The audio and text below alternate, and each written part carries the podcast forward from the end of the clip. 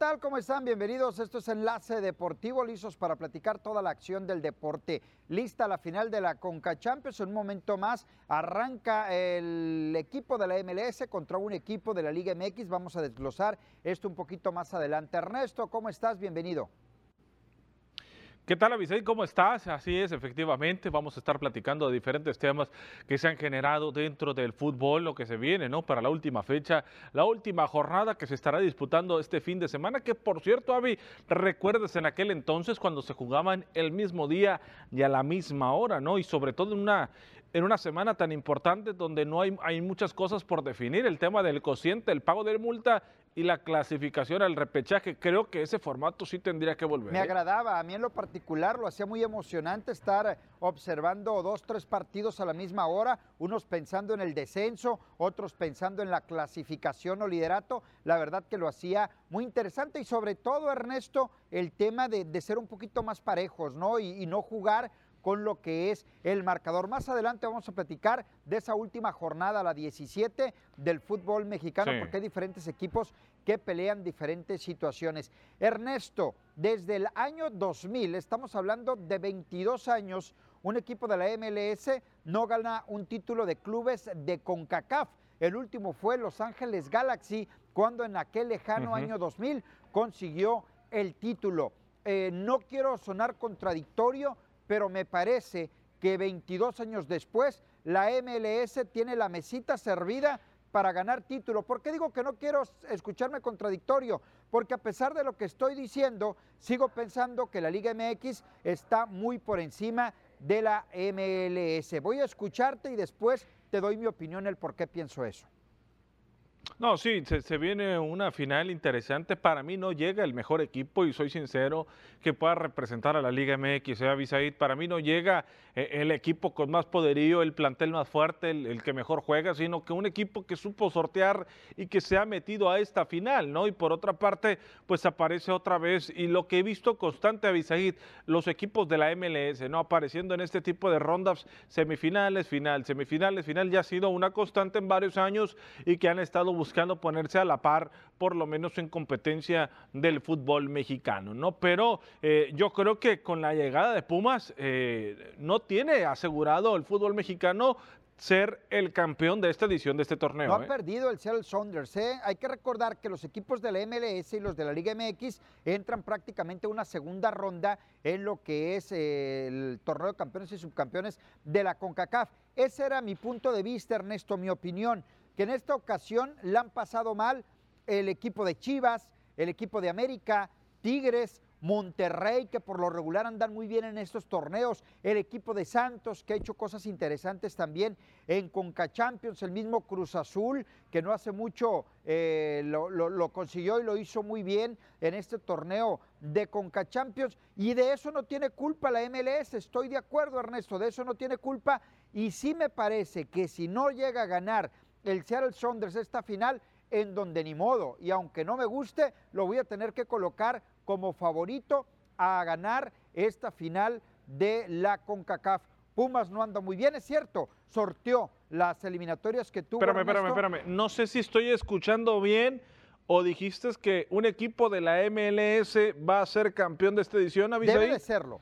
Debe, O no sé si lo imaginé. debe de serlo, debe de serlo por la situación que tú platicabas, los equipos que por A lo ver, no sé si la producción le pueda tomar la temperatura al señor no, de. Ispuro o el oxímetro si se encuentra bien, porque o, o- o realmente eres tú, Avisaí, no es otra persona la que está Que hablando. quede claro, Ernesto, no lo digo porque la A ver. MLS ande bien, lo digo porque los clubes mexicanos han andado mal. Si ahorita te pongo, es más, al Guadalajara, el Guadalajara ganaba ahorita la, la final de la CONCACAF a como llega. No te quise poner al América para que no digas, pero si ahorita te pongo al Pachuca o te pongo incluso al Puebla, ganaban este torneo. Pero Pumas, con todo respeto, se va a quedar fuera de zona de reclasificación. Es mi punto de vista. Necesita ganar el fin de semana Pachuca. No creo que lo consiga, además de que le va a echar los kilos a la final de la Conca Champions. Entonces, pues el Seattle Sounders tiene la puerta abierta para ganar. Ojo, no porque sea mejor la MLS, sigue lejos para mi punto de vista de la Liga MX, pero sí debo de reconocer que los equipos importantes en el fútbol mexicano no andan bien en este momento, no andan bien. Oye, y otra cosa que juega en contra para mí de Pumas, que la vuelta se juega allá en los Estados Unidos, ¿eh? no se juega en territorio universitario. El partido que se estará arrancando en unos momentos más se estará disputando en el Olímpico Universitario. De hoy va a depender mucho si Pumas va a poder levantar este trofeo, ¿no? En el partido de ida, la vuelta se juega la próxima semana, pero de este resultado de hoy, para mí depende bastante si el equipo de eh, los Pumas pueden ser campeones y, e ir eh, por lo consiguiente al Mundial de Clubes, ¿no? Pero a mí también me llama la atención cómo llega, cómo aparece el equipo universitario. Los méritos sí los tiene, ¿no? Porque ganó y solo propio para llegar, pero coincido contigo, no es el equipo más fuerte que tiene la Liga MX ni el que mejor juega. Es un equipo que la ha sabido sortear y que por eso está Ahora, no descarto para nada Pumas, ¿eh? y hay que recordar lo que ha hecho. Por algo Pumas está en esta, en esta Conca Champions porque disputó una final. Pero hay que recordar cómo eliminó a Cruz Azul en su momento y cómo tuvo ese par de torneos muy buenos para el conjunto universitario que lo han llevado o que le dieron ese boleto a estar participando en ese momento tanto en Conca Champions, primero y ahora en la gran final de este torneo. Creo que es favorito el Seattle Saunders.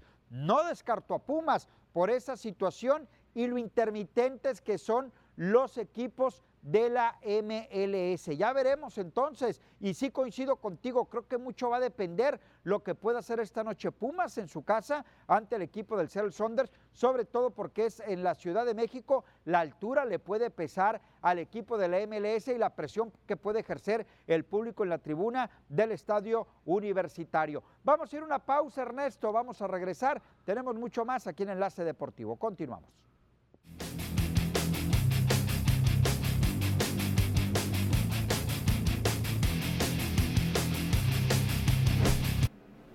Estamos de regreso en Enlace Deportivo. Ernesto, si me permites darle la bienvenida a Alfonso Insusa. Ponchito, ¿cómo estás? Bienvenido, buenas noches. ¿Qué tal, Abisaíd? Ernesto, un placer saludarles. Muy buenas noches, buenas noches para todos ustedes ahí en casa. Listos para entonces continuar con el mejor tema del mundo del deporte. ¿Y qué les parece si vamos con el tema de el cierre de la jornada 17 ya del torneo del Clausura 2022 de la Liga Fíjate que platicamos, por hace un momento, Ernesto, el tema de la Conca Champions y cómo se cayeron muchos equipos, pero cómo se han levantado otros, ¿no? Cómo ha estado Pachuca retomando un nivel que ha tenido anteriormente Pachuca, que lo perdió. Es verdad, no es un equipo grande, pero sí una institución muy importante. Tiene colocado a Pachuca como líder. Vemos la clasificación primero, cómo aparecen, y vamos a comentar un poquito. Tigres, que para mí está perdiendo fuerza rumbo a la liguilla. También Puebla, me parece que pierde fuerza. Atlas, me parece el campeón ha sido muy regular a lo largo del torneo. ¿Qué decir de América y de Guadalajara? América en quinto, Guadalajara y en séptimo. Me parece que junto a Pachuca, América y Chivas son los que mejor juegan en este momento y que van a llegar muy bien a la liguilla, lo mismo que el Necaxa. Ha perdido gas el equipo de Monterrey y San Luis, para mi punto de vista, uno de los equipos sorpresivos en el décimo lugar. León pierde fuerza, puede quedar fuera. Pumas pierde fuerza, puede quedar fuera. Mazatlán también está teniendo un buen cierre. Toluca, Santos, Tijuana, Querétaro y Juárez, un torneo la verdad, lamentable. ¿Cómo vemos este cierre? Ernesto, voy primero con los de abajo, el tema de Mazatlán. Tú que estás muy cerca del equipo, ¿qué te ha parecido el cierre de Gabriel Caballero? Es verdad que ya hablábamos un poquito el lunes, el resultado que tuvo, pero vamos más allá. ¿Qué puede presentar ante Puebla Mazatlán y qué tanta posibilidad tiene de meterse a la liguilla? Fíjate, la ventaja que tenía Gabriel Caballero sobre el anterior director técnico es que conocía la materia prima del fútbol mexicano, los elementos que tenía, la banca que tenía, muchos de los que no estaban utilizando los está poniendo él y le están respondiendo al final de cuentas. Un equipo que ya no le hacen tantos goles, que va de visita y no le anotan tampoco a Bisaid y que además logra sacar resultados. No pareciera poco, pero yo lo dije, el trabajo de este técnico se va a notar, ¿saben cuándo? Cuando vayan de visita, porque en el crack es un equipo que siempre ha podido sacar resultados, pero de visita es donde ha batallado, ¿no? Y creo que Gabriel Caballero lo ha conseguido, ha logrado sacar resultados de visita, ha sumado seis puntos de, lo que viene a ser su participación de visita eh, en los últimos cuatro partidos y, la verdad han sido bastante buenos para el técnico eh, México-argentino, ¿no? Que logra sacar estos resultados. Yo creo que México y, perdón, yo creo que la afición de Mazatlán está motivada, hay un, se respira un aire de confianza de que se pueden dar los resultados el próximo fin de semana, el próximo viernes ante el equipo de Puebla y que se den esas combinaciones que te permitan brincar al repechaje, ¿no? Y no solo brincar al repechaje, sino por consiguiente, pues ya evitar el pago de la multa. Ponchito, yo tocaba el tema de los directores técnicos interinos o los movimientos que se han hecho en el fútbol mexicano y quiero arrancar con el tema de Gabriel Caballero. Más de lo mismo muchos buscaban por ahí, o Mazatlán que ha, tratado de ser un poquito eh, diferente, ¿no? Buscó con Palencia, buscó con Beñat San José, retoma el tema del fútbol mexicano en cuanto a técnicos, se encuentra Gabriel Caballero más adelante, o, puedes tocar el tema también de Cadena y de, y de Ortiz, que son los tres técnicos que le han cambiado la cara a sus equipos. ¿Tú qué opinas de esto? Que no fueron por más de lo mismo y que están teniendo un buen cambio estos equipos. Mira, eh, yo siempre he pensado que los equipos no deberían de tener un técnico interino, siempre hay que tener un plan B para cuando ya vas a despedir al técnico que está en, eh, este momento, digamos, eh, ya con el equipo tomado, pues bueno, lo despides y ya que venga el siguiente, no hay que tenerlo cerrado por lo mismo, porque un interino me parece algo muy informal para un equipo, para un torneo como el fútbol mexicano, ¿no? Eso eh, prácticamente no se ve en el fútbol europeo y en muchas ligas importantes del mundo. En este caso, me parece que eh, lo que han hecho Cadena, lo que ha hecho Ortiz, lo que han hecho técnicos interinos muchas ocasiones, la verdad es bastante bueno. Sin embargo, ahí está, ¿no? El trabajo plasmado de Cadena con Chivas Ortiz, ni se diga con el América, que llevan seis victorias en forma consecutiva. Está muy cerca también el América de poder meterse a la liguilla de manera directa y evitar el repechaje. Y bueno, el, equipo de Chivas ve nada más cómo le pasó por encima al equipo de Pumas y está enrachado y está bastante, eh, con la confianza bastante alta, ¿no? El equipo del Guadalajara. Me parece que este cierre del torneo va a ser muy bueno, sobre todo para el equipo como América, como para Chivas y obviamente el torneo va a tomar un protagonismo importante de cara a la, Ernesto, ¿cuál partido te gusta más? ¿El Cruz Azul América por lo que significa y por cómo viene levantando América o el Necaxa Guadalajara? Porque los dos llegan muy bien y hablando de técnicos, quiero incrustar también ahí al tema del Jimmy Lozano. ¿Qué tal con estos dos partidos en el cierre del fútbol mexicano, Ernesto? Mira, yo creo que el partido de Cruz Azul América también puede definir la posición de América, la posición de Cruz Azul y la continuidad de Juan Reynoso. ¿eh? Yo creo que puede definir muchas cosas, perder el partido el próximo, no que lo vayan a dejar fuera, sino que si va a poder continuar el próximo torneo, porque el hecho de ganarle a la América también te ayuda, ¿no? Por querer mantenerte para el otro año y perder contra la América es como que son de las cosas negativas a la hora de que te van a pasar cuenta de, lo hecho durante el semestre, ¿no? Yo creo que me agrada más eso, sobre todo por lo que viene demostrando América, si realmente lo que trae le va a alcanzar para el repechaje o entrar directo a la liguilla. ¿eh? Exactamente, pero eh, al momento lo de, lo de Reynoso, a mí me parece que Reynoso gane o pierda, eh, quede campeón o no, me parece que ya no va a continuar con el equipo de Cruz Azul. La relación entre Ordiales y, Reynoso está rota ahí en, la Noria. Yo creo que se va a ir Reynoso concluyendo el torneo, así deje la copa, tal y como lo hizo en algún momento Mohamed en Reclasificación al momento, esto va a cambiar, por supuesto. Sería América Pumas, Cruz Azul León, Guadalajara, San Luis y Monterrey Necaxa. Insisto, yo te la cambio a ti, Ponchito. Eh, me parece el, partido interesante también, el Guadalajara contra Necaxa, medir fuerzas estos dos porque están cerrando muy bien. Entonces, ¿a quién podemos poner como favorito en este partido de fin de semana Necaxa contra Guadalajara?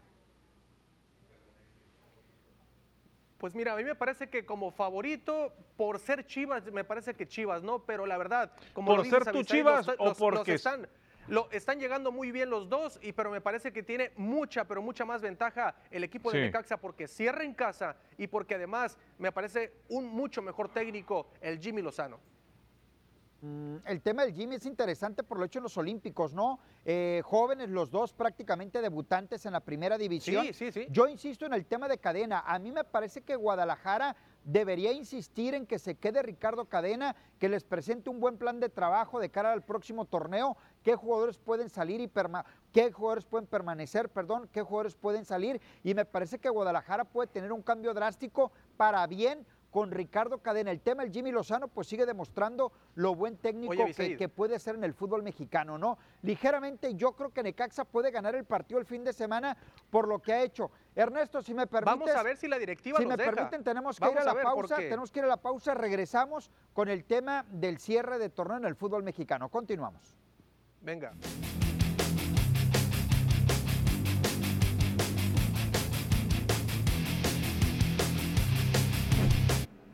Muy bien, para cerrar el tema de los partidos del fin de semana, hablaba yo de esos eh, técnicos que han llegado. Ahora, eh, Ponchito, tú decías algo, ¿no? A ver si la directiva lo deja. ¿Por qué no dejarlos a gente como el Jimmy, a gente como Cadena y a gente como Fernando Ortiz? Me parece que se han ganado eh, esta continuidad.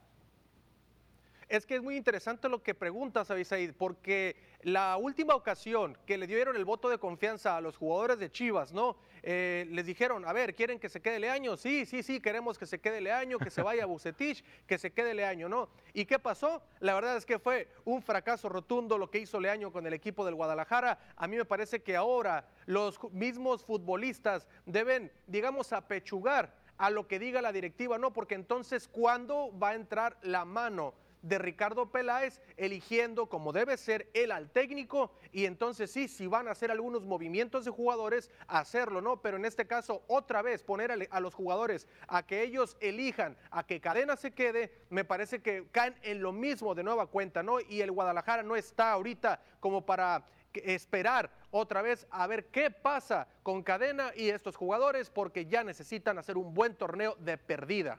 Así es. Ernesto, para cerrar el tema. Si, a, mí me si a mí me preguntas, este, a mí, por ejemplo, me gustaría, y coincido con, con Poncho, que realmente se note una mano en Guadalajara, ¿no? Que digan, aquí viene este técnico y todos tienen que estar al 100 y el jugador que no esté al 100, las puertas están muy grandes, ¿no? Entonces, yo ahí sí coincido. Creo que va a ganar Chivas, ¿eh? Creo que gana Chivas, este fin de semana. Ah, caray, fíjate, yo, yo me inclinaba a Necaxa por el tema de la localía y por el cierre que tiene. Guadalajara, yo lo vi el sábado, me gustó Guadalajara ante el equipo de Pumas. Digo, me gustó porque jugó bien, no porque me guste Guadalajara, ¿no? Yo, voy por el empate, yo voy por el empate. No es descabellado, Ponchito, el empate pero creo que, que puede ser. Ya el viernes tendremos esa oportunidad de meternos a las previas un poquito más de lleno. Por los rumbos de Sonora, a Cimarrones le pegaron y en serio, ¿eh? líder del campeonato, Alebrijes de Oaxaca, se metió al estadio Eres de Nacosari para derrotar 3 por 1 al conjunto de Cimarrones de Sonora que los coloca